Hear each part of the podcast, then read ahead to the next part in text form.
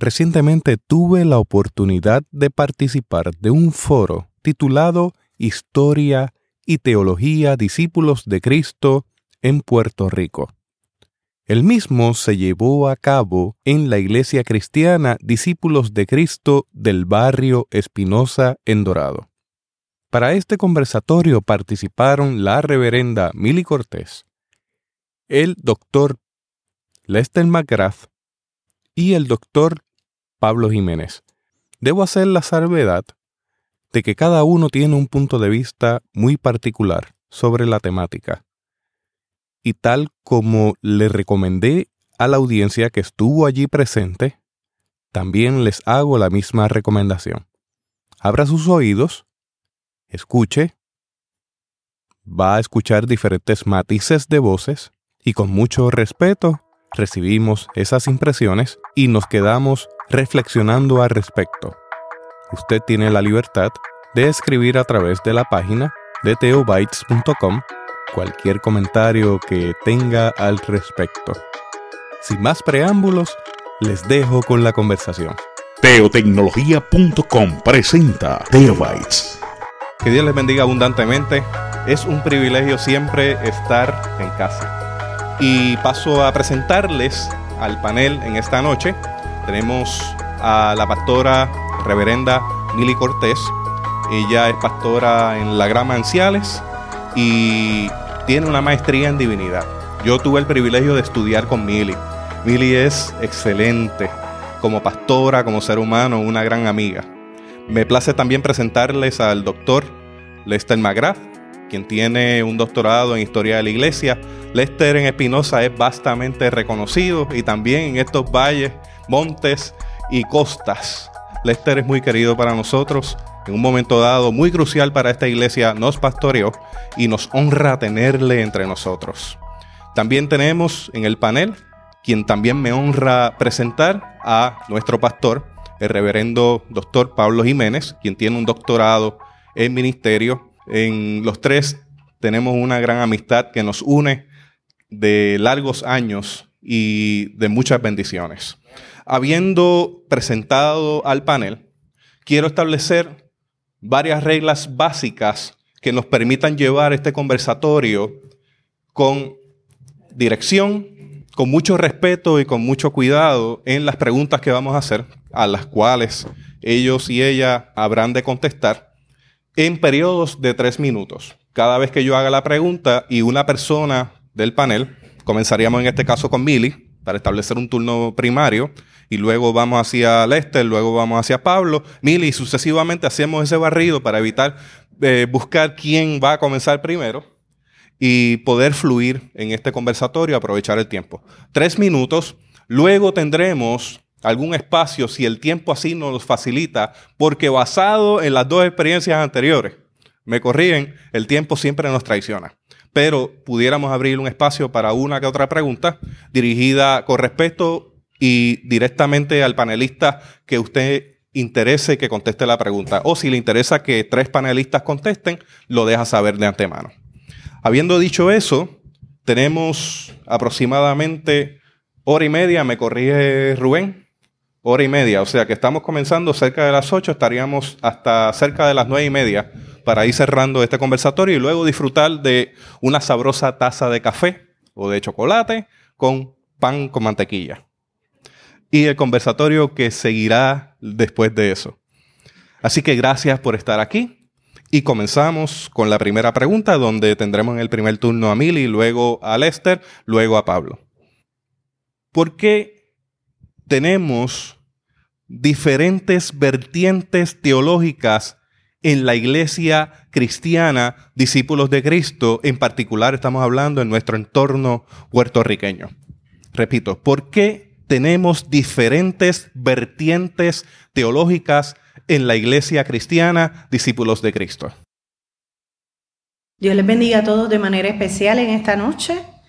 Para mí es una bendición y un privilegio estar aquí acompañada en este panel, ¿verdad? De gente que admiro mucho y eh, de gente que considero, ¿verdad? Que tienen una vasta preparación en todo lo que tiene que ver la historia nuestra. Así que para mí es una bendición esta noche. ¿Por qué tenemos diferentes vertientes teológicas en la Iglesia de Discípulos de Cristo?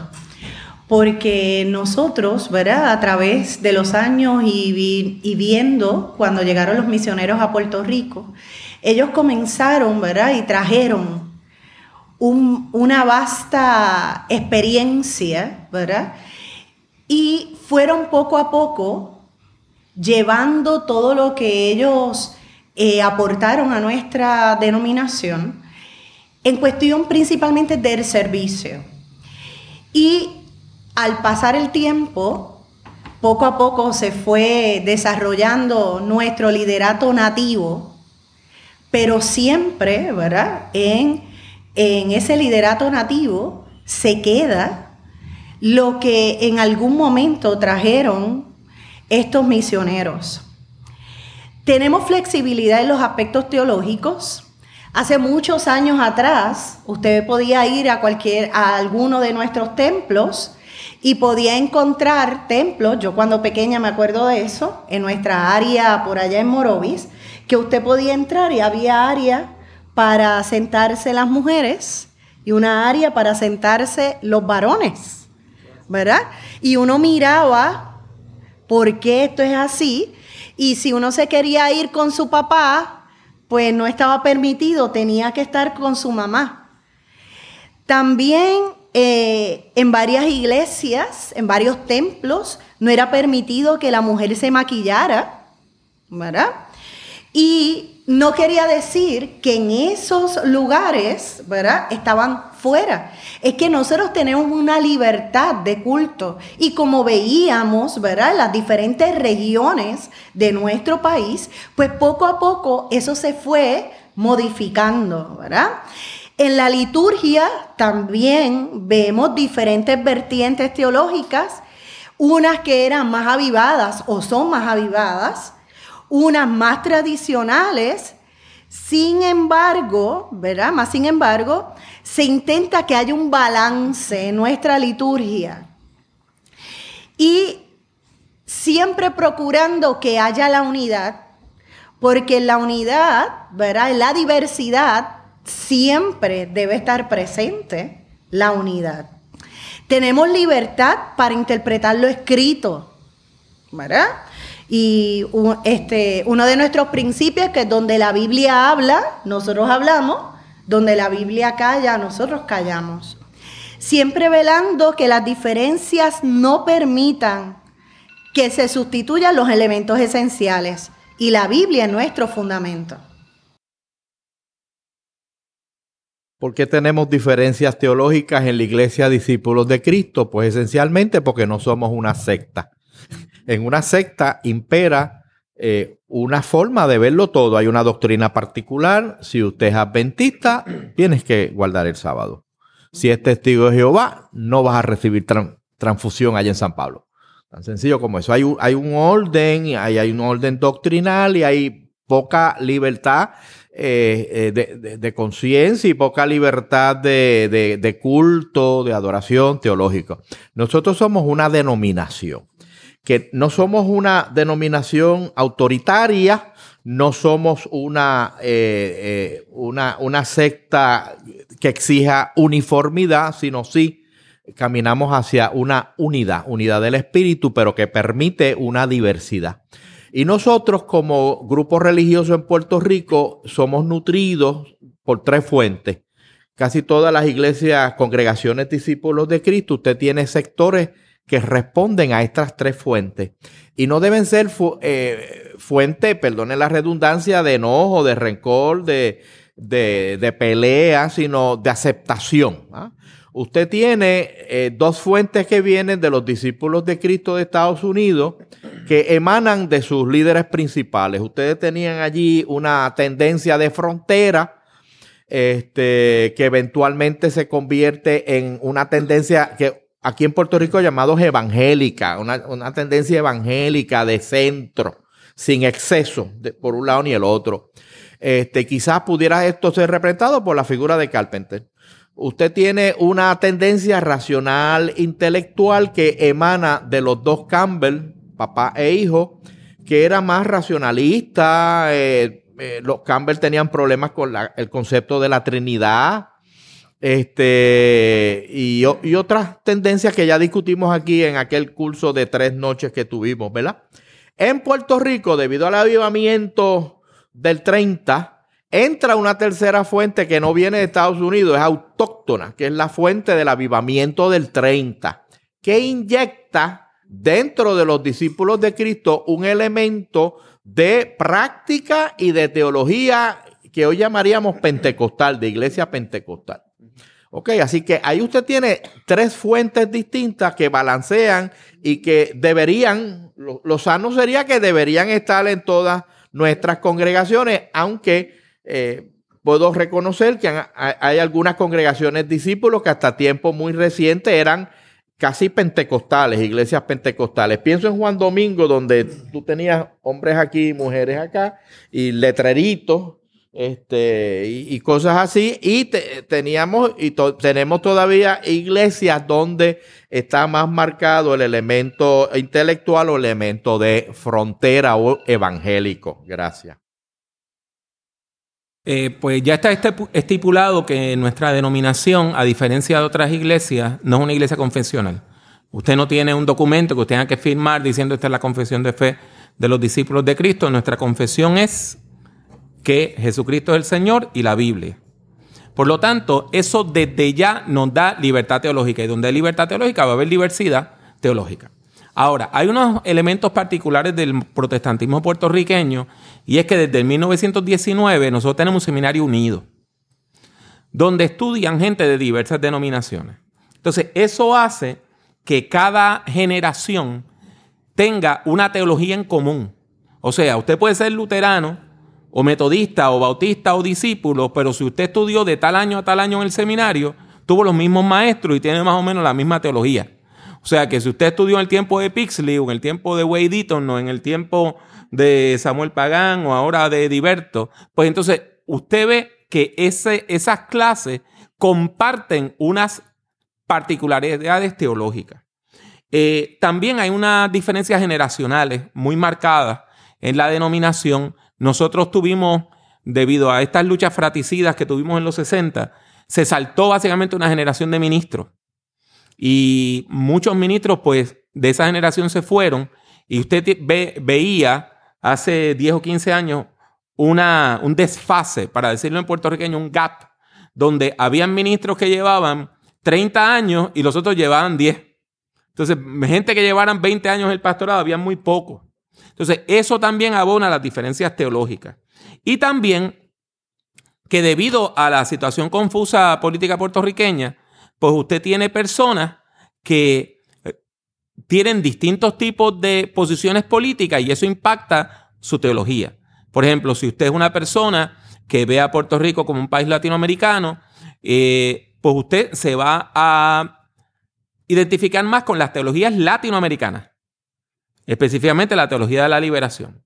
Si usted es una persona eh, que entiende que Puerto Rico eh, debe formar parte permanentemente de los Estados Unidos y usted es políticamente más conservador, pues tiende a ser más conservador también en términos teológicos.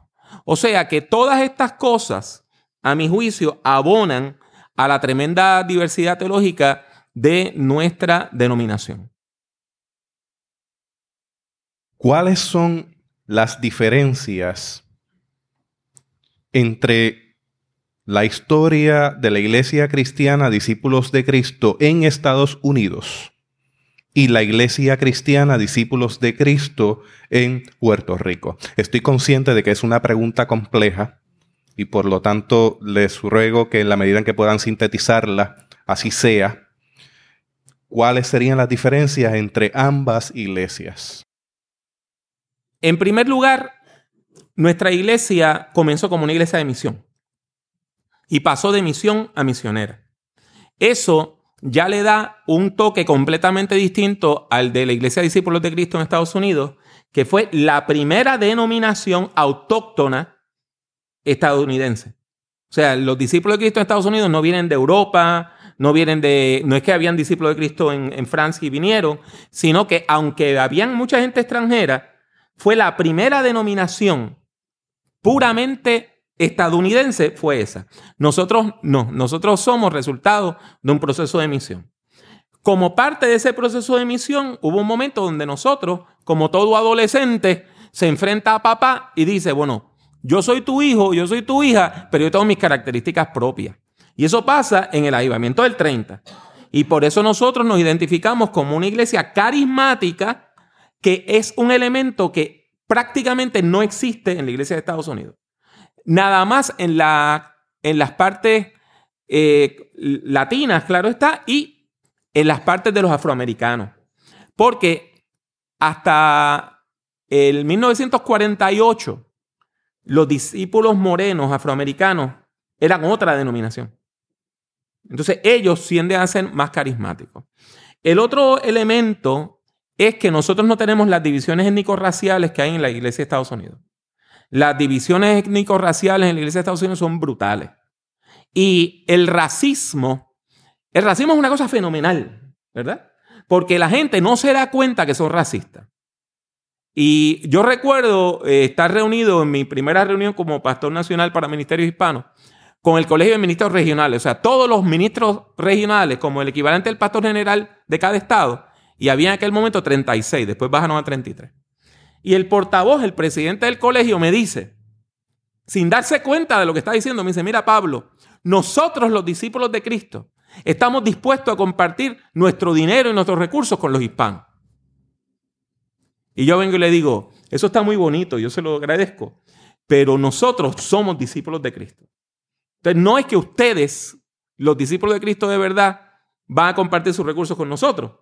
Es que los recursos de los discípulos de Cristo son de todos los discípulos de Cristo, incluyéndonos a nosotros. Entonces, ese racismo institucional de la iglesia es brutal. Entonces, se manifiesta en luchas en todos los niveles. Eh, en reuniones de negocio, cuando se hace un presupuesto. Es una lucha que en gran parte es lo que ha llevado a que la denominación haya perdido la tercera parte de sus iglesias en los últimos 10 años. Yo creo que, que parte de nuestras diferencias es que nosotros nos hemos, nos hemos mantenido fieles a nuestros principios denominacionales. Eh, mientras que nuestros hermanos de Estados Unidos han permitido que otras tendencias teológicas se filtren, dominando diferentes posturas. La iglesia en Estados Unidos, eh, el término de evangelizar, ellos no lo ven como nosotros lo vemos. Para nosotros el evangelismo, ¿verdad? Es la gran comisión que el Señor nos da y eso es parte de nuestro programa. Nosotros tenemos que salir al campo. Para ellos el evangelismo no está presente, ¿verdad? Eh, y por esta razón, como Pablo estaba diciendo, hay muchas, cada vez menos templos. Hay más y más templos cerrándose. Una vez pasan a ciertas edades, cierran. No hay esa concientización como nosotros la tenemos de seguir trabajando para que nuestras iglesias haya niñez, haya juventud y que esto sea de generación en generación, ¿no? Eh, también nosotros en Puerto Rico reconocemos que es necesario, ¿verdad? Como estaba diciendo, seguir la encomienda de Jesús de ir por todo el mundo y hacer discípulos. Para nosotros la unidad del pueblo de Dios es vital sin perder nuestra identidad, manteniendo nuestros valores y principios. Y eso es bien importante, ¿verdad? Que nosotros podamos estar en una mesa ecuménica y no, estar en esa mesa no significa que nosotros vamos a delegar, ¿verdad? O a, regalar nuestro, ¿verdad? nuestros valores y nuestros principios.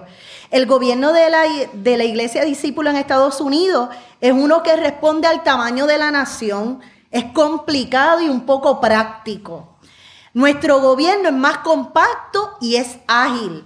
El compromiso de las iglesias locales con el nivel central es mucho mayor ¿verdad? Aquí en Puerto Rico que en Estados Unidos. El fervor, la asistencia en la semana y los domingos es mayor aquí, al igual que el compromiso en las finanzas. La mayor parte, casi todos los templos en Estados Unidos se reúnen una vez semanal, ¿verdad? Así que es la diferencia, cuando nosotros la vemos, es abismal. Eh, y cuando nosotros miramos principalmente las finanzas, nuestra gente está comprometida con aportar, ¿verdad? A las finanzas de cada una de las iglesias. En muchas localidades de Estados Unidos, ¿verdad? Ellos eh, donan porque son por herencias y demás, que eso usualmente aquí en Puerto Rico no lo vemos. Aquí se dio un curso sobre los discípulos de Cristo en Estados Unidos hace un mes, donde hablamos algunas de estas cositas, pero esencialmente los discípulos de Cristo de, aquí de, en Puerto Rico somos más parecidos a, a, las denominaciones que salieron de los discípulos de Cristo, como los Churches of Christ y Christian Church and Churches of Christ que como los discípulos de Cristo. Los discípulos de Cristo en Estados Unidos se desarrollaron como una, una denominación sumamente liberal, mientras que nosotros, por, por, cuanto, como dijo la pastora, guardamos esas raíces de esos primeros dos misioneros, que ahorita dije, hablé de uno, pero no del otro. Carpenter para mí representa ese misionero de la frontera, bien evangélico, bien evangelizador, mientras que Morton llegó aquí, fue profesor del seminario y quizás representa esa línea más intelectual, más racional, civilizadora, que vienen a ser representados por los discípulos de Cristo eh, de Estados Unidos de ahora. Aquí venían delegados de los discípulos de Cristo de Estados Unidos a las convenciones y a los cinco minutos de, de empezar la convención, pues salían afuera a fumar. Y entonces eso, eso le daba un yello a montones de hermanitos que estaban yendo a su primera, a su primera convención y después de la noche, pues yo no sé, algunos se iban para el culto, yo no sé para dónde se iban los delegados de afuera, pero para todos los efectos nosotros guardamos el nombre porque es preciado para nosotros de una tradición que ya lleva dos siglos pero esencialmente la iglesia norteamericana es distinta, muy distinta a la de Puerto Rico. La de Puerto Rico es una iglesia evangélica con un fuerte contenido evangélico y eh, algunos sectores carismáticos, otros llamarían pentecostales, un, un avivamiento eterno en nuestras iglesias de distintas formas, de distintas formas. Mientras que ellos es una iglesia muy liberal que ha ido en merma, ha ido perdiendo templos, perdiendo iglesias. Muchas de nuestras iglesias en Estados Unidos son hyphenated churches. Eso quiere decir que dentro de un templo con 60 miembros, eh, tú tienes cuatro otras iglesias, este, eh, Haitian American, Cambodian American, Korean American y un grupito hasta de hispanos que no se congregan con, con el grupo sector mayoritario blanco, sino prefieren un culto a las seis de la, de la tarde para cantar en, nuestro idioma, ¿verdad? ¿Cómo podemos cantar cánticos a Sion en tierra extraña? ¿Ah? Así que, este, y eso es muy marcado, o sea, para los efectos. Ahora, ¿por qué entonces continuar hablando de aquellos discípulos versus esto? Porque en muchas cosas estamos emparentados, somos siameses. O sea, todavía el plan de pensiones mío es el de allá. Cuando se construye un templo discípulo de Cristo, tenemos una conexión allá, allá con los Estados Unidos que nos prestan, aquí el crédito puede ser hasta de millones de pesos para una iglesia local. Este, ayudas para seminaristas, estudiar aquí, estudiar afuera y un montón de otras cosas que nos unen a la vez que teológicamente estamos separados. Decimos que en lo esencial, unidad, en lo no esencial, tolerancia, en todo amor. Aunque ya ha sido estipulado en parte en la primera pregunta, la tercera pregunta conecta y abunda un poco más sobre el aspecto de la unidad. Si la iglesia cristiana, discípulos de Cristo, es un movimiento de unidad, ¿por qué tiene tantas facciones? Podemos comenzar por Lester. Estaba escribiendo con alegría que tenía seis minutos para poner una nota ahí.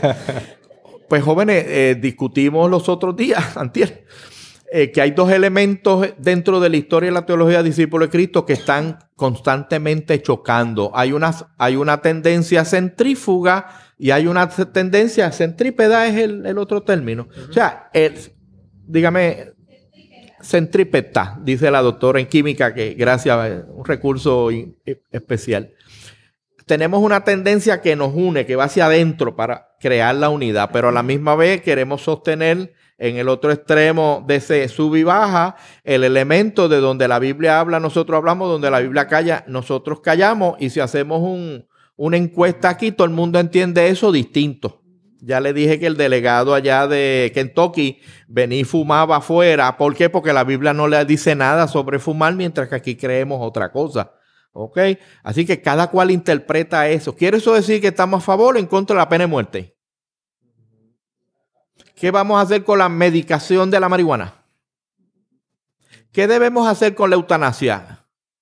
Cuando ya el ancianito ya no puede y está pidiendo, ay Señor, llévame, llévame, llévame, ¿vamos a ayudar ese proceso como ocurre en unos, en unos lugares o no lo vamos a hacer? Estas son preguntas bien serias que se discuten todos los días en, en, nuestro Puerto Rico contemporáneo, pero no siempre se discuten aquí porque eh, hay mucha gente que no le gusta este, eh, tocar los nervios, este, rozarnos, discutir cosas que sí deberían ser parte de nuestra agenda educativa, ¿verdad? Este, así que son dos puntos en tensión. Uno es de unidad, que busca unirnos, mientras que otro es de, es de separación, es este, hacia afuera, que es lo que cada cual cree que la Biblia les habla. El historiador Alistair McGrath, un gran historiador de, allá, de la banda allá. Sí, los McGrath. De los McGrath, grandes historiadores. Él tiene un libro que se llama la idea más peligrosa del protestantismo, ¿ah? la más radical. Y es la idea de esa libertad de conciencia que cada cual tiene de interpretar la Biblia como desee. Porque eso se presta para la, creación de grandes denominaciones y grandes movimientos. El Ejército de Salvación en, en Inglaterra en 1840 y, y, grandes otros movimientos, este moral, eh, moral rearmament en la Primera Guerra Mundial y un montón de grandes movimientos. La Cruz Roja debe tener influencia sobre eh, las iglesias, sobre la creación de la Cruz Roja, pero a la misma vez se presta para que gente desquiciada vayan y crean sus propios movimientos, etcétera, porque eso es uno de los grandes, de los grandes conceptos de la reforma protestante. ¿ah? Y, en la reforma radical anabaptista se, se complicó la cosa un poquito más. claro, yo estoy a favor de uno de, de, las lecturas de eso, que es la desobediencia civil. Que es un concepto de la reforma radical. En cuanto a esa pregunta, si la iglesia discípulo es un movimiento de unidad porque tiene tantas facciones, yo creo que no es facciones, sino es la libertad que tenemos cada uno de los miembros de la iglesia discípulo de Cristo de ver y observar y vivir, ¿verdad? Nuestra historia a través de todos los años, ¿verdad? Es la prueba de que la unidad es posible. Unidad no es igual a homogeneidad. ¿Ok? A unidad no es igual a que todos somos iguales y que todos tenemos que pensar de la misma manera porque eso va a ser imposible. A través de los años, a través de cada proceso de nuestra denominación, nosotros podemos tener, ¿verdad? La libertad de que nosotros podemos dialogar y podemos poner nuestros puntos a favor y nuestros puntos en contra. Eso es una bendición, ¿verdad? Al decir que ninguno somos iguales, solo somos de libre pensar. Hay diferencias teológicas, como lo dijimos, ¿verdad? Al principio, como lo dijimos al principio. Aspiramos a la unidad en la práctica operacional, corporativa y una unidad de propósitos. ¿Por qué? Porque en nuestro país hay facciones por donde quiera y no, la iglesia debe de intentar que esas cosas de nuestro país no se filtren directamente a la iglesia, ¿verdad? Y puedan tener la fuerza de poder decidir cualquier situación. Cuando nosotros vemos a lo, ¿verdad? a lo largo del tiempo cómo nuestra iglesia, el movimiento de la iglesia, está procurando esa unidad, vemos cómo nuestra iglesia da participación a la juventud, a la niñez, a la gente de la juventud acumulada, donde cada uno de ellos tiene libre pensar y puede traer a hoy aquí y ahora, ¿verdad? ¿Cuál es su manera de pensar y de ver cómo la iglesia se está comportando? Para el Puerto Rico en que estamos viviendo, ser una iglesia de este libre pensar, pero sabiendo que tenemos los pies bien puestos en la tierra, es bien importante, porque todo el mundo está por el pulseo directo. Y al nosotros hablar, tener una mesa para el diálogo, le está diciendo a nuestro país que es necesario y hay oportunidades y hay esperanza de seguir en el diálogo todo el tiempo para mirar a nuestro país de una manera diferente.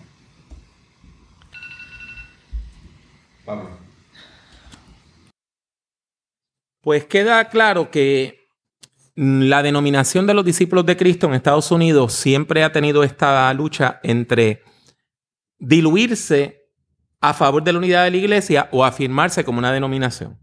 Cuando usted trabaja en la iglesia de Estados Unidos, como yo trabajé, eso es bien claro. Nosotros, a la misma vez que teníamos el concilio de la unidad cristiana, que buscaba unidad y hacer pactos con otras denominaciones, teníamos entonces dos programas durante el tiempo que yo estuve allí para establecer nuevas iglesias discípulos de Cristo.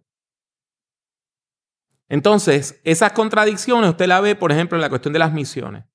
Desde los años 50, la denominación de Estados Unidos decidió que no iba a respaldar otras iglesias como la nuestra. Desde los años 50, los discípulos de Cristo de Estados Unidos no establecen iglesias discípulos de Cristo en ninguna parte del mundo. Y no las reconocen si otra persona las establece. Y eso entonces es una, una contradicción. Y pues tuvimos un montón de discusiones sobre eso. Y yo recuerdo una vez que yo le dije a uno de los oficiales de la iglesia, nuestra tradición es única. Y no hay otra denominación como la de nosotros. ¿Por qué? Yo no estoy diciendo que para ser, para ser salvo hay que ser discípulo de Cristo. Pero ser discípulo de Cristo tampoco es un pecado. ¿Por, ¿Por qué no podemos establecer iglesias nuevas en América Latina?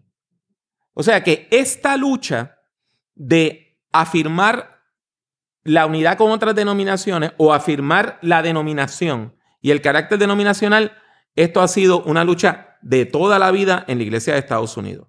Aquí, esa lucha no se ha dado de una manera tan despiadada. Donde sí se dio fue cuando se eh, hizo el cambio de la convención de iglesias cristianas a la Iglesia de Discípulos de Cristo, hace cerca de 25, bueno, un poquito más de 25 años. Pues mire, eso fue un proceso bien difícil, donde habían personas que temían que cuando hubiese una denominación íbamos a tener un obispo que básicamente iba a quitarle la autonomía a las iglesias locales. Y había un grupo que se llamaban los localistas, que lo dirigía mi pastor, Domingo Rodríguez, ¿verdad? Y como un poder detrás del trono al principio y hasta que finalmente se, se manifestó. En ese sentido, esa ha sido una de las grandes divisiones. Pero, interesantemente, nosotros perdimos muy pocas iglesias. Una nada más oficialmente cuando se hizo el cambio. En otras partes donde hay movimientos discípulos, se pierde hasta el 40% de las iglesias. Que dicen, no, nosotros queremos seguir afirmando nuestra independencia y no queremos ser parte de una denominación. Y para que usted vea la gran diferencia, aquí una de las cosas que dijo la pastora Mili, brillante, de lo que dijo, es la cuestión económica. Las iglesias discípulos de Cristo damos el diezmo del diezmo. En Estados Unidos no. En Estados Unidos el fondo de la hermandad es voluntario. Entonces cuando usted mira, esta iglesia recoge casi la tercera parte con 100 iglesias de lo que recoge la iglesia de Estados Unidos con miles. Porque allá es voluntario, no es obligatorio. Y aquí nadie, nadie, nadie, por más coraje que tenga con la denominación, dice, no vamos a diezmar. ¿Cuán relevante es la iglesia cristiana, discípulos de Cristo, en el contexto actual? Comenzamos con Billy, luego Pablo, luego Lester. ¿Cuán relevante es la iglesia cristiana, discípulos de Cristo, en el contexto actual? Nuestras iglesias son iglesias democráticas, pero con una unidad de propósito. Somos disciplinados, ¿verdad? Y disciplinamos con amor. Buscamos la unidad, como hemos dicho en varios momentos de esta conversación, dentro de la diversidad. Nuestra estructura de gobierno local es participativa, es representativa, hay diálogo y es un gran modelo. Si el gobierno de Puerto Rico mirara hacia adentro de nuestras iglesias discípulos, como en nuestro gobierno que el ser representativo significa que en una junta de oficiales podemos tener la representación de toda nuestra iglesia, ¿verdad? A través de las edades y demás. Ellos podrán ver cómo es una manera de administrar el país de manera saludable. ¿Por qué? Porque cuando en una de nuestras reuniones nosotros podemos escuchar que hay eh, diferentes eh, personas de diferentes generaciones, cada una con una óptica diferente de ver a la iglesia aquí y ahora, ellos mismos nos pueden traer a la luz de cómo va a ser la iglesia mañana. ¿Verdad? Eso es como nosotros decimos cuando vemos la niñez de la iglesia, si pensamos que es la iglesia del mañana, estamos mal. La niñez de la iglesia es la iglesia del hoy.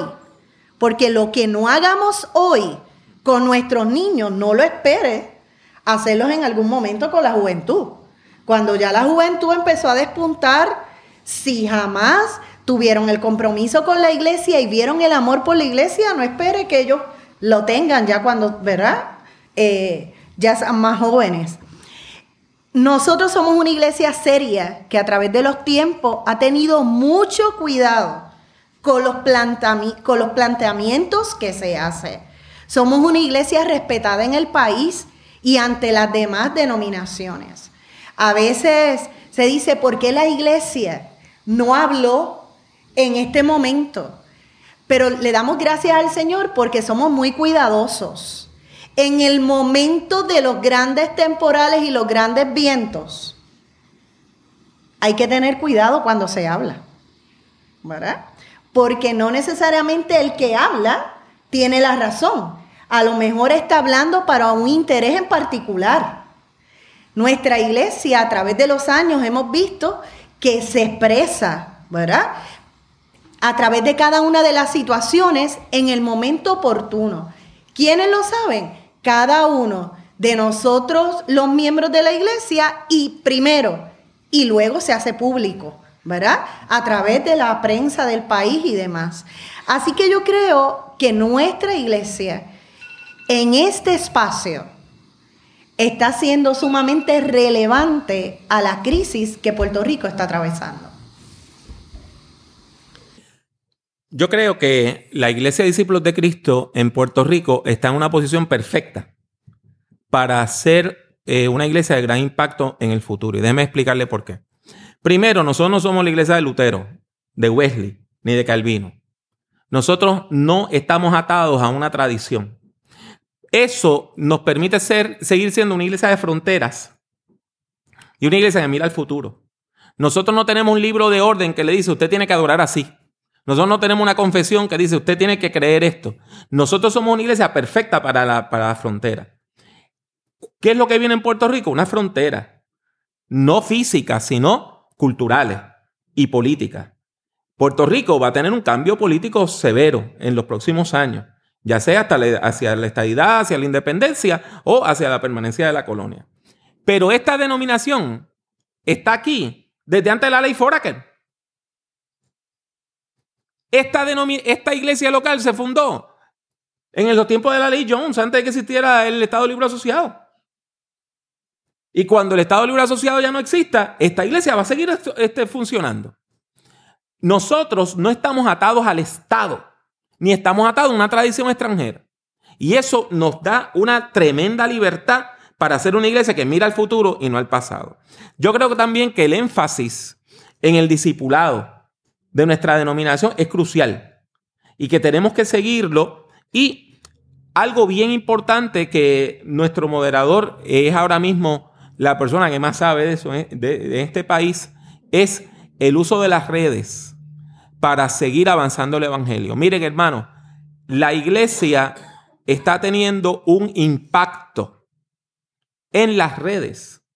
Por ejemplo, el domingo, el lunes, nosotros tuvimos 91 personas en el culto de oración, que fue culto de campaña de jóvenes. Pues esta mañana yo le enseñé a una de las chicas que estaba cantando que uno de los videos ha sido visto más de 1500 veces de los que se tomaron del grupo de jóvenes cantando. Entonces, el impacto que puede tener nuestra iglesia se multiplica. Esta mañana alguien me escribe desde Indiana porque tiene interés en comprar la revista de escuela bíblica de los discípulos de Cristo en Puerto Rico. O sea que nuestra iglesia está en una posición privilegiada para avanzar al futuro con menos carga y si nosotros tomamos en serio el desafío cibernético y vemos las redes como un lugar donde se puede evangelizar, hermanos y hermanas, el futuro de esta iglesia es brillante.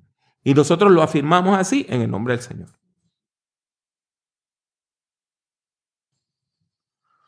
Esta pregunta es difícil porque depende de cómo nosotros medimos éxito, cómo medimos nosotros, cuál es el rol de una iglesia en una sociedad. Podemos usar las teologías de Ostrich, eh, el animalito que mete la cabeza en un, un avestruz. Podemos tener una teología de avestruz, de meter la cabeza en un hoyo cada vez que hay una crisis o un problema. O podemos pararnos en, el tope de la montaña y proclamar como Juan el Bautista ahí frente a la legislatura. Así que en términos de éxito, pues somos una iglesia bien colocada en un área próspera del país. Somos la iglesia no pentecostal más rica del país. La más rica. Pero yo siempre recuerdo un comentario de un amigo profesor del seminario, que no voy a decir su nombre, ¿Qué me decía Lester cuando yo veo a los discípulos de Cristo entrar al seminario? Entran que parecen centuriones romanos. Entonces hay que tener mucho cuidado que nuestro éxito, o sea, el orgullo sea un orgullo sano y no el orgullo este enfermizo de nosotros somos la última Coca-Cola en este mal denominacional puertorriqueño. Eh, hay una teoría sobre la unidad y la diversidad de los discípulos y hay una práctica. El reverendo Israel Narváez hizo un estudio hace 15 años y yo estaba allí sentadito que demostró que ese concepto de el gobierno congregacional y la libertad de las congregaciones y la libertad de las conciencias de la gente que llevaban una, una proclama, una, una, eh, resolución. una resolución a las convenciones. Él estudió 10 años de esas resoluciones y descubre que todas las resoluciones un poquito calientitas sobre la guerra de Vietnam, sobre la contaminación, sobre esto y aquello, en las convenciones las mandaban a un comité y ahí morían. el, el cementerio de los elefantes muertos en las convenciones era mandar las resoluciones para allá, que ya tú sabías que eso era el Gehenna. Allí alguien le prendía fuego. Y la... Así que, ¿dónde está la voz congregacional de la iglesia cuando no hay tal diversidad para la opinión, sino se está buscando una uniformidad. Es muy peligroso. Segundo, ¿qué tipo de orgullo queremos tener? ¿Qué, qué clase de iglesia queremos nosotros tener en el futuro para la nena o el nene que no deja dormir a Chuito? Pues queremos el, el, orgullo del prestigio ese, medirnos con los mismos parámetros que nos mide el mundo, que ¿ah? como eh, prestigio, poder. Aquí una vez se hizo un, programa y hasta un pastor nuestro muy querido se metió en eso. Eh, eh, celebrar los 100 años del protestantismo en Puerto Rico. Y se hizo un libro así sobre el poder evangélico en Puerto Rico. Y cuando usted lo medía, cuando usted lo veía, todos los parámetros de, de influencia protestante eran los de poder económico y poder de números y el número de iglesias y cosas así. Y yo le tengo un miedo a eso.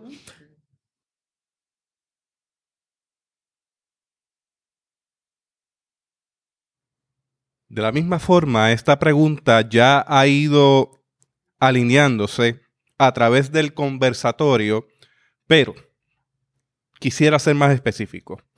¿Hacia dónde se dirige en el futuro la historia y teología de la iglesia cristiana, discípulos de Cristo.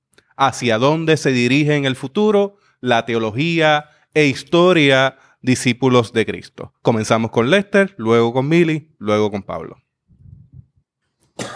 Eso es una fantástica pregunta. ¿Para dónde vamos? ¿A dónde vamos? ¿A dónde bueno, vamos? sin ínfulas de profeta, nosotros vamos así en membresía. Estoy, estoy bromeando, pero el éxodo de puertorriqueños el año pasado fue 1.7% de la población. Yo le profetizo ya desde ahora, el profeta Magra, que este año se van 2% de la población. Este año se van 2%. Así que va a haber una merma poblacional que por mí ojalá fuera de 2 millones más para que no hubieran tapones en este país en la mañana, pero no va a pasar tan drásticamente, pero, pero posiblemente hay una merma en todos los renglones, ¿ok? Pero ese no es el espíritu de la pregunta. ¿Hacia dónde nosotros vamos? Yo quisiera ir en dirección de ser una iglesia cada vez más cercana al Evangelio de Cristo Jesús y más cercana a nuestros principios teóricos nuestros principios teóricos. Porque en nuestro pasado hay un montón de páginas bien gloriosas bien gloriosa. Una de ellas era allí en aquella esquinita, otra es esta que está aquí, esta es otra página gloriosa, más reciente. Y así las iglesias enciales, donde yo predicaba un montón en el, en el pasado y, y, en el seminario que esperamos que tenga, hay un resurgir en, en los estudios teológicos, etcétera, pero eso no se va a hacer a expensa de los principios morales y éticos. En el pasado hemos mirado a ciertas personas y los hemos, les hemos puesto cruz y raya por cuestiones políticas, por cuestiones ideológicas, que eso no debería estar pasando. Este, debemos tener mayor respeto hacia el rol de la mujer. Ah, una denominación que tiene, ¿tienes idea, Mili? Que es un 30 por, una, una, tercera parte, sí. Yo recuerdo en un momento cuando las mujeres eran como un 10 a un 12% de, del cuerpo pastoral discípulo de Cristo y un compañero mayor de edad de otra era. Decía, ay Dios mío, se están quedando con el mundo, mira qué montón. Y eran como un 10%. Y, y, y, y eran, sí, qué miedo. Y eran un lugar bien importante. Era uno de las tres departamento de la comisión ministerial, la que evaluaba nuevos candidatos. Imagínate tener aquel hermanito allí con, dando la voz de alerta de que las mujeres vienen por ahí marchando. Este, eh, sí. Así que hay que tener un respeto real hacia el rol de la mujer. Si la mujer debe ser el 55% de las iglesias, cuidado sin más cuidado sin más. y ver a la mujer más allá del rol de misionerita y de maestrita y de todas las hitas, ¿verdad? Todos los diminutivos y respetar el rol de la mujer. Ya es tiempo que haya un pastor, una pastora general mujer y que integren los cuadros de de eh, principales de nuestra denominación y que no se forme el caos y la crisis cada vez que hay un cambio allá en la cúpula de los discípulos, cuando hay una candidata fuerte que es mujer y se socava y se hace lo indecible por no permitirles ascender. Ok, ese es uno. Eh, hay que fortalecer el seminario que está bastante malo este, y orar, orar al Señor.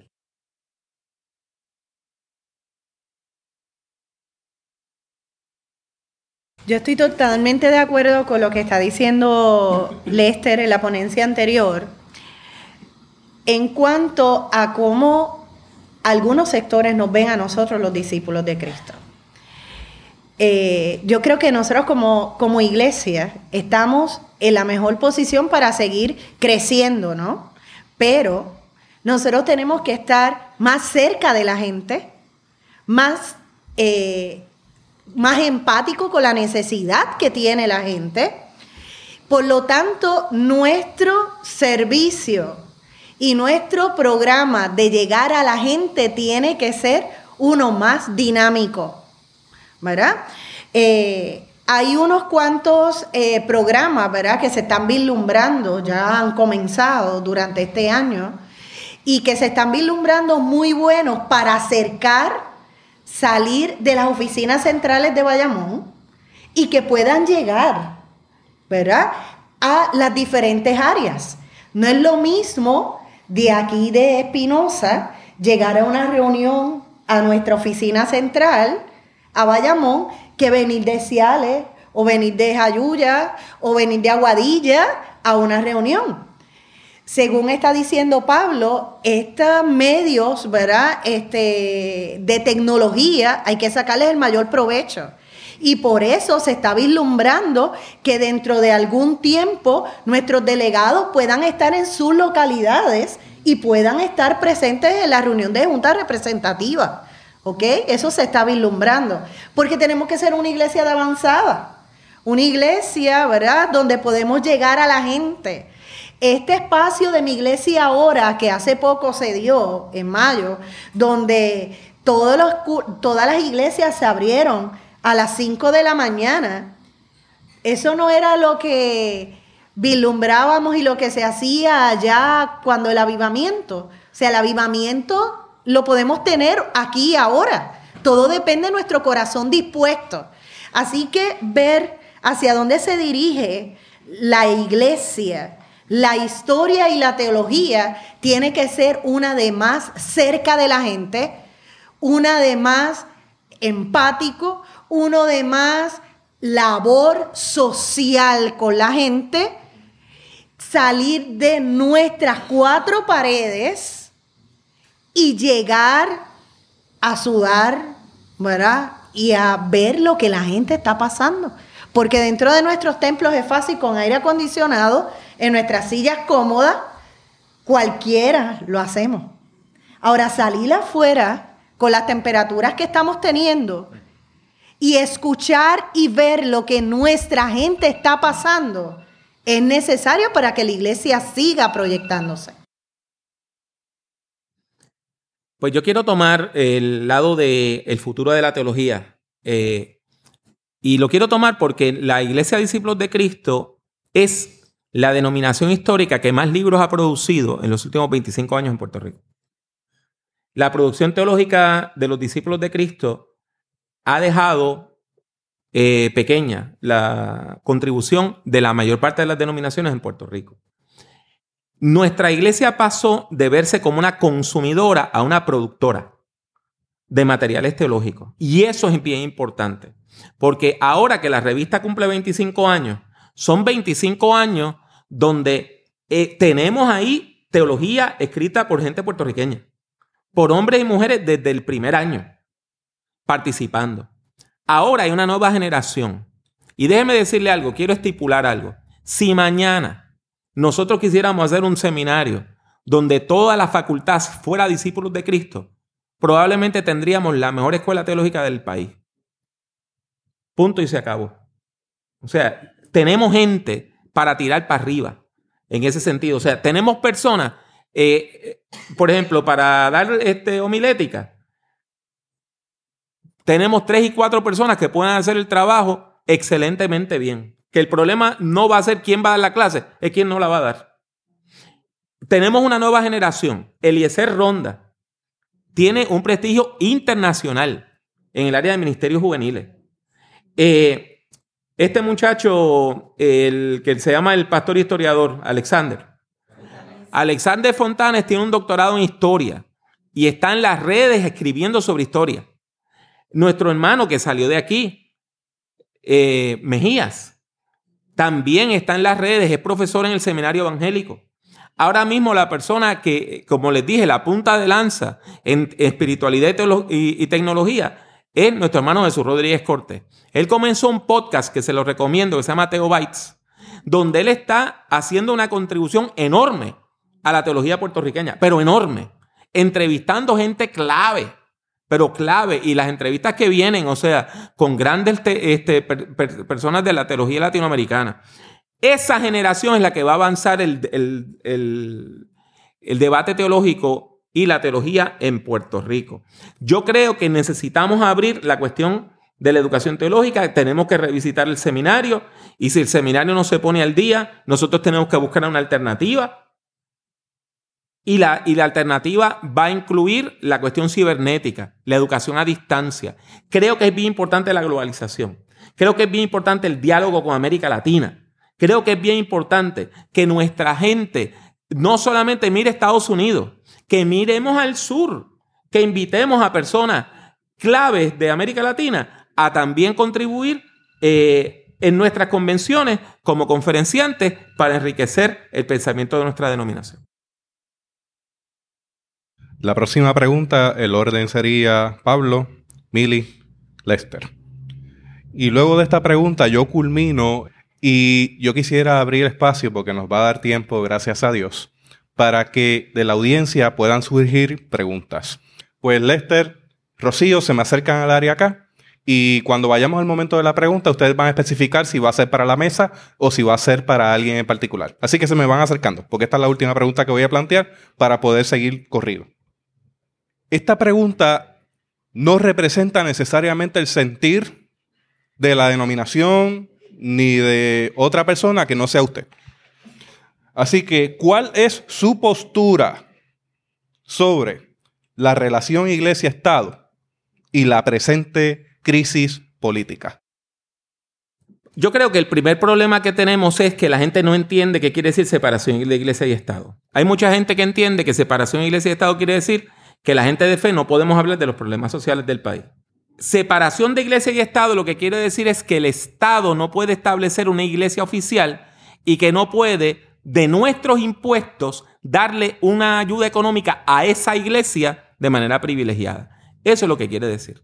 O sea, aquí el Estado no puede decir, pues mira, la iglesia Cristo Salvador es la iglesia oficial del Estado y nosotros le vamos a dar dos millones de dólares al año para que esa iglesia funcione.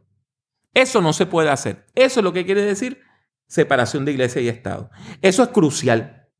Eso es crucial sin separación de iglesia y Estado. Nosotros tenemos al Estado metiéndose en las cosas de la iglesia, privilegiando una denominación sobre otra, utilizando a una denominación como punta de lanza para las otras. Desgraciadamente hay gente en los medios que no entienden esto y por cuestiones politiqueras o por la cuestión de vender anuncios y pautas están diciendo que no debe haber separación de iglesia y Estado. Sí tiene que haberla para tener una sociedad sana. Ahora, lo que también tiene que quedar claro es que nosotros, como gente de fe, tenemos derecho a hablar desde la fe. Ustedes saben que yo llevo años escribiendo en el periódico. Este ha sido el año que menos he escrito, pero llevo años escribiendo en el periódico. Nunca falta una persona que cada cuantas semanas dice, pero usted es ministro, usted no debe opinar sobre las cosas sociales. Dice, pero ¿por qué si yo pago impuestos igual que tú? Entonces, es la idea de que la iglesia tiene que estar callada ante los problemas sociales. Nosotros podemos hablar y más que poder, tenemos la responsabilidad profética de hablar. Lo que no debemos es permitir que el gobierno nos coopte. Por ejemplo, aquí se ha dado a veces de que, eh, para decirlo bien claro, eh, hace en la administración pasada, una de las cosas que se empezó a hacer es que se buscaban confinados, confinadas, y se le llevaban a ciertas iglesias los domingos por la mañana. Se llevaban a iglesias sobre todo de eh, la nueva reforma apostólica, iglesias independientes. Una vez a mí me ofrecieron, mira, quiere que le traigamos una guagua de las muchachas de, de la escuela industrial para acá. ¿Cuál es la diferencia? Que esta iglesia lleva años con ministerio carcelario. Pero no nos estaban trayendo 50 o 100 personas nada más para llenar los bancos. Es peligrosísimo cuando la iglesia se deja cooptar. Y hay que tener mucho cuidado con esta cuestión de los desayunos de oración y los 40 días de oración. Eh, cuando aquí se hizo en Dorado, yo con mucho amor le dije, si aquí el gobierno va a poner un centavo, yo no quiero participar. Porque es una manera de que te hacen un favor para cobrarte un favor político. Y ahí la iglesia vende el alma y la primogenitura por un plato de lentejas. Este tema, como este es el deporte preferido de nuestro país, ¿verdad? Yo creo, según veo a Pablo hablando, y yo sé que Lester va a ponerle la misma pasión, ¿verdad? A esto. Le quiero decir lo siguiente, nosotros tenemos que tener mucho cuidado este año que las elecciones están ahí cerca. ¿Por qué? Porque los políticos que nunca visitan ninguna iglesia, este año, estos meses, pueden llegar. Y nosotros tenemos que tener mucho cuidado ¿verdad? Yo personalmente, todos los cuatrenios, ya para octubre, yo invito un martes de oración a todos los candidatos deseales, a todos los puestos. Deben de llegar sin avanzada, sin promoción, solamente con su familia. ¿Qué vamos a hacer? Unos momentos de oración y oramos con ellos por el proceso que van a atravesar frente al pueblo. No le damos el micrófono a nadie. ¿Por qué? Porque si nosotros damos el púlpito para algún candidato, dijiste que esto era personal, ¿verdad? Si nosotros pasamos el púlpito a algún candidato en nuestras bancas, hay gente de todas las ideologías. Y lo que hemos cuidado por mucho tiempo, lo podemos echar al piso.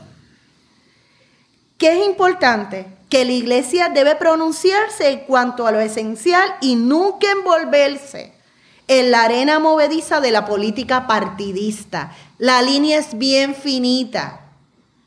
Pero no es lo mismo que lo diga cualquier presidente de cualquier grupo a que lo diga un pastor o una pastora. Son dos cosas totalmente diferentes. Es necesario responder con la gracia de Dios a los intereses reales del pueblo. Si nosotros miramos a un lugar en específico, nos vamos de la centralidad. La centralidad es Cristo. Ojo y cuidado. Vivir como Dios quiere, reaccionando o respondiendo a las necesidades del pueblo. Y eso es bien importante. ¿Por qué? Porque el tiempo de elecciones pasa los políticos terminan comiendo todos juntos y el único lugar donde se sienta los verdes, los azules, los rojos, los amarillos es en la iglesia. Si nosotros no cuidamos ese espacio, ¿quién lo va a cuidar? Nosotros estamos llamados a hacer la diferencia en un país que está segmentado por tantas cosas. Bueno, jóvenes, este, yo creo firmemente que la presente crisis política, ¿verdad? Si está formulada la pregunta, la presente crisis política en este país eh, es creada por los dos partidos políticos que dominan en este país, tan sencillo como ese. Uno son los gambinos, la familia mafiosa de los gambinos, y la otra es la familia mafiosa de los coleones son, son partidos en bancarrota, partidos en bancarrota, son nido de ladrones, decía Jesucristo, ¿verdad? Por el otro lado, ustedes pudieran pensar, pues que eso exime a todos los demás. Bueno, yo hablo en mis clases allá en el Colegio de Mayagüez de el, el panorama político puertorriqueño como dos grandes denominaciones y una secta, los pipiolos. Así que yo tengo mis convicciones políticas, pero yo no me voy a vender por el plato de lentejas que acaba de mencionar. El día que aquí ascienda algún partido que se parezca a algo que a mí me guste, que yo favorezca, yo seré el crítico más acérrimo de cualquier política o cualquier práctica que lleven a cabo esos sectores. Pero claro está, en este país no hay mucha discusión política desde el seno de las iglesias, hay muy poca porque no hay nada como decir, no, eso es politiquería, te estás metiendo en asuntos del estatus, eso es el gran chivolet en Puerto Rico, Eso así nos callan continuamente, eso es comunismo, eso es que tú eres popular o, o tú vienes de allá de la juventud progresista, que fue uno de mis errores de juventud, me perdonan. O sea, o sea, eh, Puerto Rico hay un gran complot, hay un gran complot y todo el que trabaja en alguna agencia de gobierno, que es la mitad de la población, y que tiene que separar 5, 10 y 25 pesos al mes para el candidato del partido, es parte de ese complot. Y somos todos parte de ese complot cuando guardamos silencio, cuando no hablamos, cuando nos callamos la boca porque no le conviene a mi candidato, porque me he vendido por una posición. Y lo habla alguien con fuerza moral quizás debería decir fuerza inmoral. Porque para conseguir mi primer trabajo en el gobierno, yo tuve que aparecerme con una dichosa carta del alcalde. Ah, yo, yo formé parte de esa, de esa inmoralidad de este país. Ah, y pasa un montón de cosas. Esta, esta relación de iglesia y Estado, pues para mí es muy difícil. Yo no acabo de tener una idea.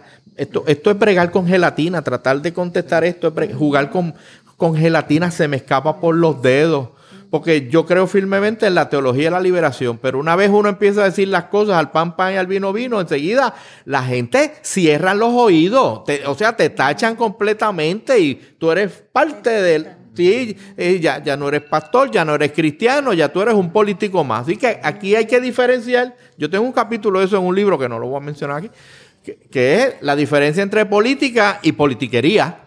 Yo creo que la teología de la liberación y el evangelio nos llama a tomar posturas políticas, pero no podemos caer en política partidista ni en la politiquería esa barata de por ahí. Yo quiero dejarle un turno libre a los tres, a Mili, a Lester y a Pablo, para que puedan recapitular algo que quieran recapitular y luego pasamos a las preguntas de Lester y de Rocío. Permíteme eh, decir algo importante sobre toda la relación de iglesia y Estado y de manera, y, aprovecho para recapitular.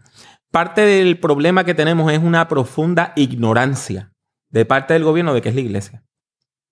Eh, nosotros tenemos aquí un proceso donde necesitamos cambiar el sistema de alcantarillado sanitario.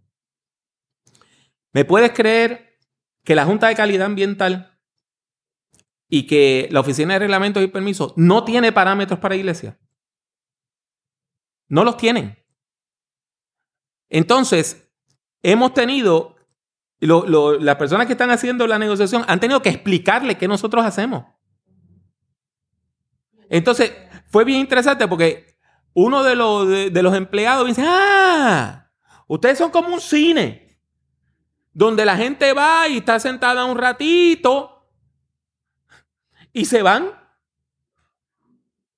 Porque la primera persona que nos, que nos, este, que nos atendió, pues, pues tomó la idea de que aquí la gente viene, se baña y todo ese tipo de cosas. Entonces necesitábamos un, estanque enormemente grande para todo el, alcantarillado sanitario. Entonces, eh, hace tres años, tres o cuatro años, hizo una, una reunión en el Departamento de Estado porque nos estaban cerrando iglesias. Estaban cerrando iglesias. Este, una iglesia que llevaba años en un lugar, le ponen una urbanización de clase alta, de acceso controlado al lado.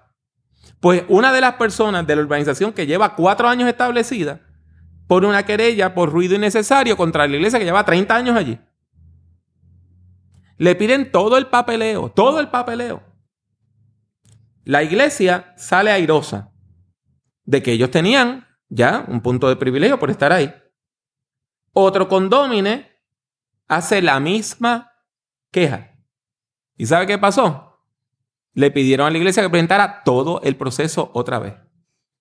Después ya llevaban cuatro veces y habían gastado 200 mil dólares en abogados. O sea que parte del asunto que nosotros tenemos es una ignorancia profunda de parte de las autoridades gubernamentales de qué es la iglesia y qué hace la iglesia. Por lo tanto, yo creo que esta pregunta última es crucial. Es importante que la gente entienda en la labor que hace la iglesia y que nosotros entendamos. La iglesia es una organización permanente en el país. No importa el estatus político, no importa lo que pase, aquí va a haber iglesia. Porque esta iglesia existe la iglesia de Jesucristo existe desde antes que Puerto Rico se llamara Puerto Rico. Yo creo que nosotros estamos en, una, en un buen momento histórico. Eh, la gente está bien necesitada de escuchar la palabra del Señor.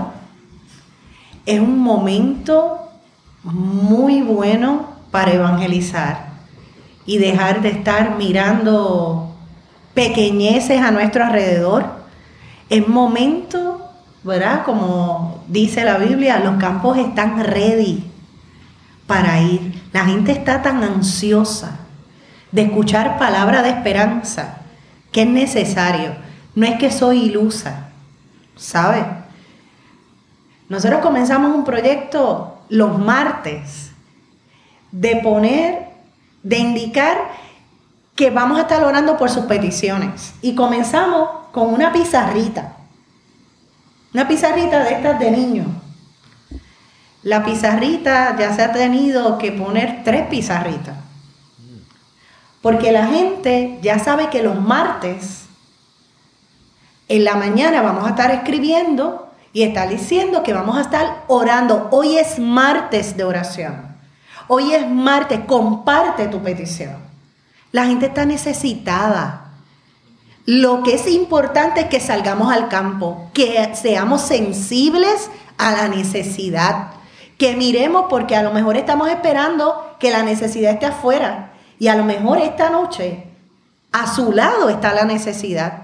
Y estamos esperando para ir, qué sé yo, a dónde hacer misiones, pero la necesidad está al lado de su hermano y de su hermana, que a veces no tenemos tiempo para mirar al rostro de la gente.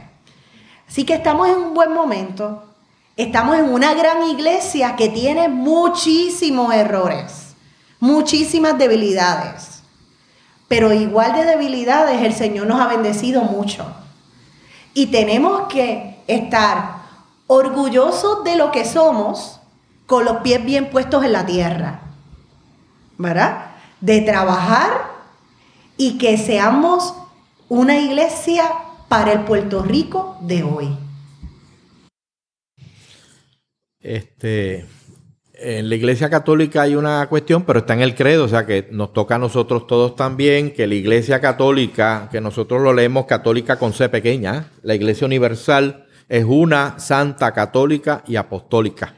Y la Teología de la Liberación propuso una quinta nota, una santa católica, apostólica y disidente.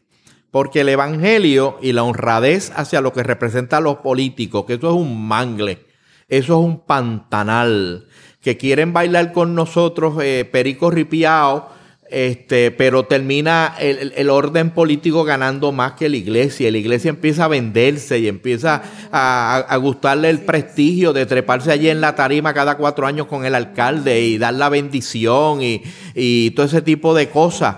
Nosotros, la iglesia, debe ser siempre crítica y disidente a todo orden político, todo orden político. Por eso nosotros deberíamos poder hacer todo tipo de manifestación, no importa lo que sea, sabiendo que no nos estamos vendiendo, sino que estamos contestando a la raíz de lo que nosotros eh, creemos y lo que nosotros podemos afirmar. Y eso hay que hacerlo continuamente, y más en esta crisis.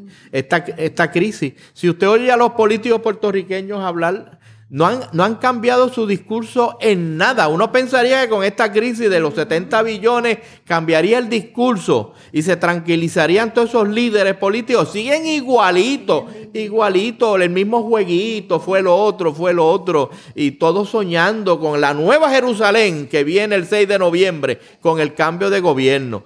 Este, así que nosotros con firmeza, con gran valor, debemos hacer nuestra, nuestras manifestaciones y mucho cuidado mucho cuidado en bailar bolero con los políticos. ¿ah? A distancia, siempre una distancia crítica, un señalamiento crítico, porque si nos acercamos mucho a cualquier partido político, a cualquiera o cualquier tipo de ideología, para nosotros ser parte de la misma, no. No, no, nos ensuciamos, cambia y no podemos vender el evangelio. El evangelio es bien claro, bien Amén. claro. Amén. Rocío del Alba Cardona Cubertier. Tiene una pregunta para los tres. Y comenzaríamos entonces de esa forma con Mili, Lester y Pablo. Eh, mi pregunta viene a raíz de una de las partes de la ponencia de la pastora Mili.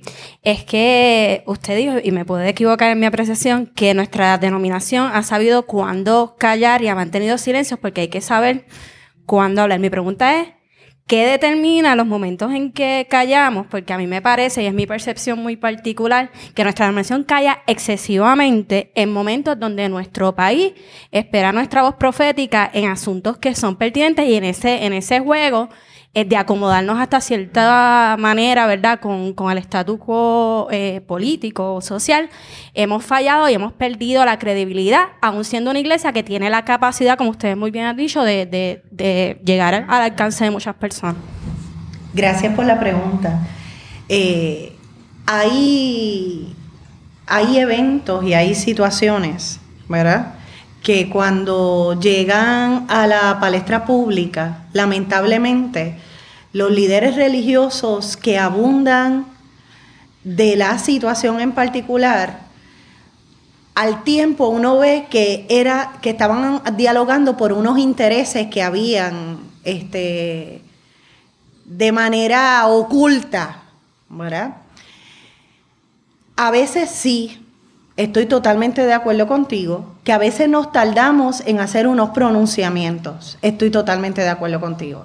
Es necesario no tardarnos tanto y llevar a cabo los pronunciamientos. Eh, últimamente se está haciendo mucho más rápido, ¿verdad? Esos pronunciamientos. Más sin embargo, tenemos que tener mucho cuidado cuando hubo las manifestaciones en el área metropolitana eh, referente a eh, las parejas del mismo sexo. Lamentablemente, aquella tarima se utilizó para denigrar al ser humano. Eso es mi apreciación. Yo le doy gracias a Dios de que yo no estaba envuelta allí, ni hubo ninguna pronunciación desde la tarima de ninguno de nuestros líderes. ¿Por qué? Porque de qué manera yo como pastor me voy a parar a denigrar un ser humano sabiendo que a mí me toca pastorear y no me toca enjuiciarlo, aunque a lo malo hay que llamarlo malo. Pero hay una dignidad que hay que cuidar y proteger sino de qué manera esa misma gente va a llegar a nuestros templos a buscar la palabra de salvación. No la encuentro. Hay que tener mucho cuidado, porque entonces lo que se formó en ese momento fue un grupo de los religiosos, porque así mismo lo llamó este, la, eh, la noticia, un grupo de los religiosos que nada contribuyó al Jesús que dio voz a la gente de minoría, al Jesús que fue y fue compasivo y misericordioso. Ese Jesús no lo vimos. Vimos el Jesús que apedreaba, a la gente que apedreaba, a un tal Jesús que yo no conozco. Yo conozco un Jesús de misericordia y de amor. Y de que en todo tiempo ve que hay oportunidades para mí. Pero quien único transforma es Cristo. Así que estoy de acuerdo ¿verdad? En parte con lo que estás diciendo, porque a veces nos hemos tardado. Y tienes toda la razón. Yo estoy de acuerdo con la premisa de ella, de que la iglesia habla muy poco. Y habla cuando hay algún tipo de ganancia, muchas veces, que es ganar apoyo de grupos, etcétera. Y a la inversa, los partidos políticos no vienen acá porque se han convertido y quieren crecer en moralidad y en ejemplo. Vienen con la esperanza de convencernos para que se vote por tal grupo y tal grupo y tal grupo. Así que este, yo creo que la iglesia debería poder hablar de todo, de todo lo que desee. Este, claro, partiendo de la óptica de que, de que uno va a ser crítico de todo orden político. Si yo hablo de conveniencia solamente por un, por un grupito, de hecho, aquí se habla de que tal pastor le gusta tal partido político, este otro sector le gusta esto. Aquí está la gente más o menos identificada. Por lo tanto, cuán honrado pueden ser las críticas, los señalamientos de sectores que ya se, conocen comprometidos con ciertos, ciertos, ciertos políticos o ciertos partidos. Tú sabes, yo soy de la, escuela que sí, debemos manifestarnos, no porque yo esté atado a, uno de ellos, sino por el contrario, porque no estoy atado a ninguno y puedo hablar con libertad este, sobre los mismos, pero estoy de acuerdo con ambas, con ambas. Este, hay muchas veces que debemos hablar y callamos, Y a veces hablamos de más. O sea, cuando cogemos un grupo así que, fíjate, yo creo que el, el grupo para azotar este año es este grupo. Y allá nos vamos con Pilato y los centuriones a, golpear a, este grupo, aquel grupo, aquel grupo eh, particular. Yo he pasado por varias modas de esas. O sea, ya cada década hay. Hay, una moda, una, una vez era en, la, en el tiempo de las carpetas aquellos, pues este, había que eh, latigar a todos los independentistas, porque eso era un crimen casi una felonía, no era un cargo menor, era una felonía del independentista. Después pasé por la época aquella de los teólogos de liberación, después pasamos por otra época. O sea, cada década cogemos un grupo para flagelar, para golpear, como si ese fuera el rol de la iglesia, estar persiguiendo grupos. Y eso debió haber pasado con las cruzadas. Y todavía existe. Bueno, eh, yo creo que el primer problema que, tiene la, que tenemos en Puerto Rico es el acceso a los medios. Los medios aquí están, son bien pocos, cada vez son menos y están prácticamente en manos extranjeras. Aún, por ejemplo, WKQ, que se vende que está sacando la cara por el pueblo de Puerto Rico, es una compañía extranjera, es Univision. Entonces, eh, en esta cultura, las celebridades no te entrevistan a un pastor o a una pastora entrevistan a una celebridad religiosa. Entonces, tiene que ser un pastor o una pastora de una media iglesia. O sea, nadie va a ir de WKQ a, hablar con la pastora Mili. Nadie, o sea, Rubén Sánchez no me va a entrevistar a mí. ¿Qué pasa? ¿Alguien dice alguna, qué sé yo, sale alguna controversia con respecto a la sexualidad? Van a llamar a uno que va a ser una barra basada. ¿Por qué? Porque el escándalo te pauta. El escándalo vende. Entonces, este es el problema de que tú no tienes acceso a esos medios. Ahora bien, hablando, habiendo dicho eso, hay otra cosa que es que hablar tiene un costo. Y la gente te pasa factura. Pues yo llevo ocho años escribiendo en el Nuevo Día y me han dicho cuánto insulto usted se puede imaginar. Desde ladrón para abajo Cuánto insulto usted se puede imaginar, me lo han dicho. Usted hace una columna criticando esto. Ah, es que usted es un PNP. Después, dos semanas después, es que usted es un popular. Otra de las cosas que ha pasado es que a mí siempre, siempre de joven, cuando yo fui joven en el, año, en el siglo pasado, me acusaban de comunista. De repente soy fundamentalista. Entonces, es que usted es un fundamentalista. Gente que no sabe lo que es el fundamentalismo. Porque yo de fundamentalista no tengo un pelo. Entonces, eso te mina. Honestamente, llega un momento que uno se harta y uno dice, no escribo más nada. Ahora, hay otra tendencia. Y son las pronunciaciones en Facebook. Que a mí me dan risa. O sea, ahora pasa cualquier cosa. Y la gente empieza, ¿y qué usted va a escribir de esto? ¿Y qué usted va a escribir de esto? Mire, esto acaba de pasar. Y yo quiero saber qué fue lo que pasó antes de comentarlo. Pero no, la gente sale en tropel a comentar las cosas. Mire, yo creo que es importante que la iglesia mantenga una voz profética. Esa voz profética tiene que ser ecuánime, tiene que ser sólida y no puede estar casada con ningún, eh, parcializada con ningún grupo partidista. Pero déjeme decirle, cuando hablemos, nos van a pasar la factura. Y la iglesia tiene que entender que eso es parte y parcela de lo que es levantar la voz cuando más nadie la está levantando. Lester Alberto McGrath Rosario tiene una pregunta para la mesa. Y comenzaríamos entonces con Pablo, Lester, y pasamos a donde Emily. Siento que a cada rato ah, tengo que defender, o por lo menos representar a los discípulos de tal manera ah, que tengo que decirle a ellos, mire, cuando quiero hablarles sobre la iglesia, sobre el Señor, pues tengo que terminar hablándoles de cómo por lo menos mi iglesia y lo que entiendo que es la mayoría de las iglesias discípulos de Cristo maneja sus finanzas. Ah, tengo que empezar. Nosotros tenemos una junta oficiales, la cual está cada año, se tiene que elegir, hay una, hay comité ad hoc, tenemos pues un pastor que es entrevistado y que no es dueño de la iglesia, que es parte de, de la iglesia, que tenemos una membresía, la cual tenemos voz y voto, tenemos ah, informes ah, de presupuestos, todo lo que pues los discípulos de Cristo pues practicamos.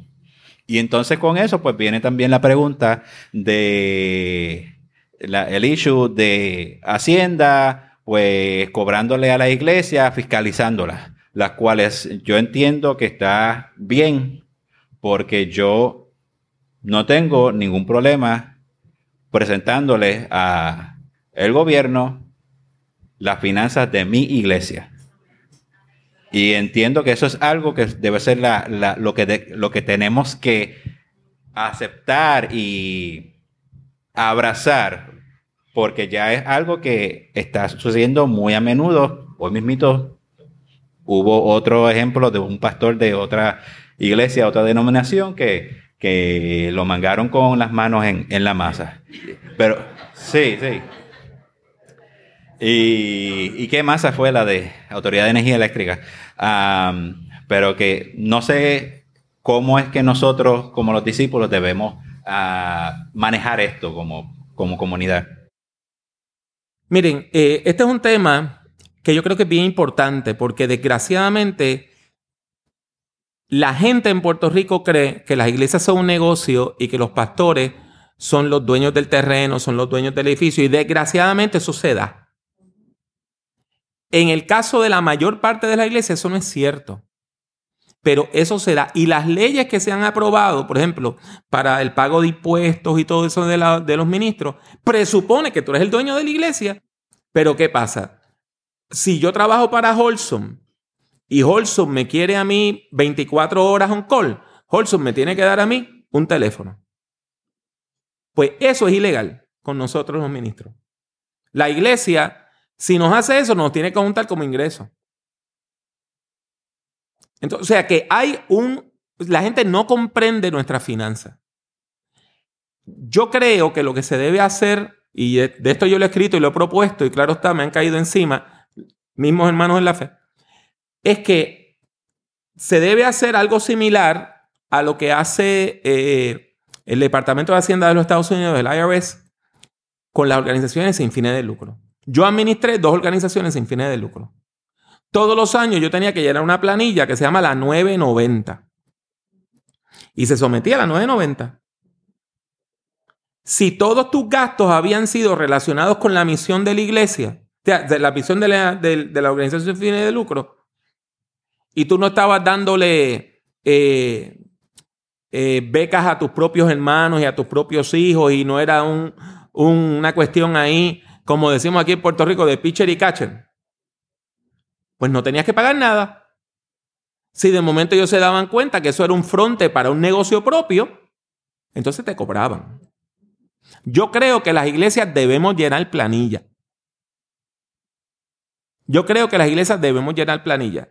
¿Y qué pasa? Si la planilla demuestra que estamos actuando como una organización sin fines de lucro,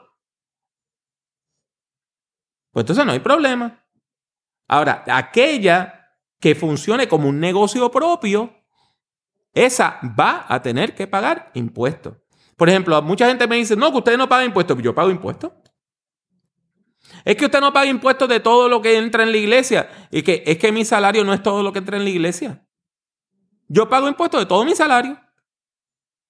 Pero la, es, es un desconocimiento. O sea, cuando yo fui a comprar mi casa, eh, llego a una compañía de, que, me la recomendaron porque funcionaba muy bien con pastores. Permítame terminar el, el- el- el cuento. Entonces, llego y la muchacha me dice, ¿cuál es su salario? Y yo le digo, me dice, tan poquito. Le digo, ¿tan chiquita es su iglesia? Le digo, no, no, mi iglesia tiene tantas personas. Y dice, ¿y por qué usted nada más dice que su ingreso es esto? Y yo le dije, porque ese es mi salario. Eso es distinto al ingreso de la, de, la, de la iglesia. Y ahí me hizo. Y yo le dije, ¿me da la solicitud? Me la devolvió y se la rompí en cuatro cantos en la cara, le eché al, al tarro de la basura, como decimos aquí al zafacón, y me fui. Porque esa es la mentalidad. La mentalidad es que esto es un negocio propio. Y tenemos que cambiar esa mentalidad como iglesia.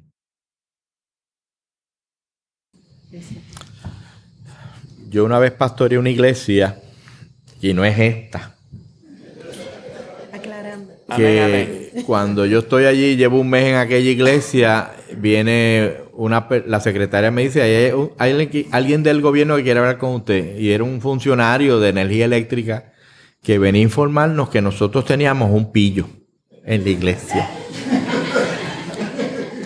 Por ahí hay gente que piensa que todos los sacerdotes son pedifo- pe- eh, pedófilos. Y como la- los pastores que más importancia, más relevancia se dan y tienen ante la prensa, tienden a ser pastores independientes, donde cuando hay una junta, el, eh, pues el pastor es miembro del, del consistorio y los demás miembros son la esposa y los cuatro hijos. Y este es el bolsillo del pastor y este es el bolsillo de la iglesia. Pues entonces piensan que así somos. Y hay que decirles que hay, hay pastores y hay sacerdotes, son unos chanchulleros. Ah, o sea que la pregunta de, de Alberto, yo creo que la respuesta de Alberto es, el- la pregunta tiene su propia respuesta, es seguir haciendo lo que tú haces, hijo mío, que es contestar y dando testimonio y diciendo, mira, aquí hay distintos tipos de iglesias, así, así, así, así. Este, pero aquí hay gente, aquí hay, aquí hay unos canteritos, eh, aquí hay unos canteritos, aquí hay unas iglesias que, que se las traen, Dios mío. Vas a tener que seguir hablando. Porque cada vez que alguien te pregunte, vas a tener que seguir haciendo la diferencia. Porque nosotros somos la minoría. El estar haciendo las cosas correctas lleva un precio. Es estar todo el tiempo presentando qué es lo que nosotros hacemos. Por eso es importante, ¿verdad? Estos momentos cuando hay tanta gente buscando dónde ir a congregarse, por experiencias que han tenido, porque eh, han ofrendado para unos proyectos en específico, pasa el tiempo, los proyectos no se realizan, preguntan, no hay respuesta y llegan a alguna de nuestras iglesias y llegan a ver la organización. Y lo primero que preguntan es, ¿usted no firma los cheques? Yo, no, mira, no, yo no. No, eso hay unas personas que firman los cheques. ¿Y usted no cuenta las ofrendas? No, para nada, para nada. Uno como pastor que es administrador, uno va viendo cómo va, ¿verdad? Las finanzas de la iglesia en conjunto con las demás otras personas, pero yo no toco ningún, ni- nada de eso.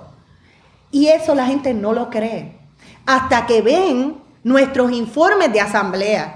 Cuando ven nuestros informes de la asamblea, esa gente que está acabando de llegar, que por años su costumbre ha sido cuando yo pregunto, nadie me contesta y te doy de codo, esa misma gente es la que se dedica a decir cómo es nuestro comportamiento. De que nos investiguen, los libros están abiertos. ¿Seguro? ¿Por qué no? Si, no, si nosotros fuéramos a facturar el trabajo que nosotros hacemos socialmente, nadie nos va a poder pagar. Las horas de consejería que le damos a gente que no es de nuestras iglesias. La gente que ayudamos a que mire y tenga las opciones de en vez de llegar y, y destruir su matrimonio, que vuelva otra vez a ver que hay posibilidades. La gente que tiene las facultades para trabajar y no lo están haciendo. Y nosotros lo llevamos a que ellos vean que tienen todas las habilidades y destrezas para trabajar. Le estamos quitando un peso al gobierno. Pero que nos chequeen. Manos libres. Así que sigue diciéndole a los demás que es un gran orgullo que cuando cierre el año fiscal tú puedas ver qué es lo que hay y de qué se gasta cada centavo. Eso es una bendición. Chubito, concedeme un minutito. Porque ahorita criticamos a los medios y los casos particulares que llaman la atención y es lo que se, se, se- se discute en la radio y televisión y quizás quizás dimos la impresión que eso es la mayoría o eso pasa mucho. En Puerto Rico se calcula en unas 6.000 las iglesias protestantes y la inmensa mayoría, incluyendo ese universo pentecostal, que es 10 veces las iglesias protestantes no pentecostales, la mayoría de esos pastores son gente digna. Amén. Y, y, o sea, aquí, eh, aquí el fuerte de, mu- de muchas denominaciones y de la iglesia de Puerto Rico son esos pastores bien ordenados educativamente, pero mejor ordenados en términos de hacer las cosas bien hechas. Pero hay unos poquitos, como hay una frase en inglés que dice que la rueda que hace ruido es la que llama la atención. Pues esas ruedas malas que hacen mucho ruido y las que salen en, en, en la prensa con desmanes y pocas vergüenzas, pues parecería que, que son, Son más. son más, pero Son la mayoría de la iglesia tiene unos controles y un ministerio bien ordenado y, y digno. ¿Ok? Muy agradecidos de Mili, de Lester y de Pablo por sus aportaciones en este conversatorio sobre historia y teología discípulos de Cristo. Seguimos construyendo teología, seguimos construyendo historia, manos al arado, manos a la obra, hay un pueblo que nos espera. Si usted se sintió incómodo o incómoda durante este conversatorio, Me alegro. gloria a Dios. Eso Nos- era. nos alegra. Eso es parte. Que Dios le bendiga abundantemente. Amén. Hasta aquí esta edición de Teobytes. Gracias por darnos el privilegio de llegar hasta ustedes a través de las redes informáticas. Será hasta el próximo episodio. Que la paz y la gracia de nuestro Señor Jesucristo sea con ustedes.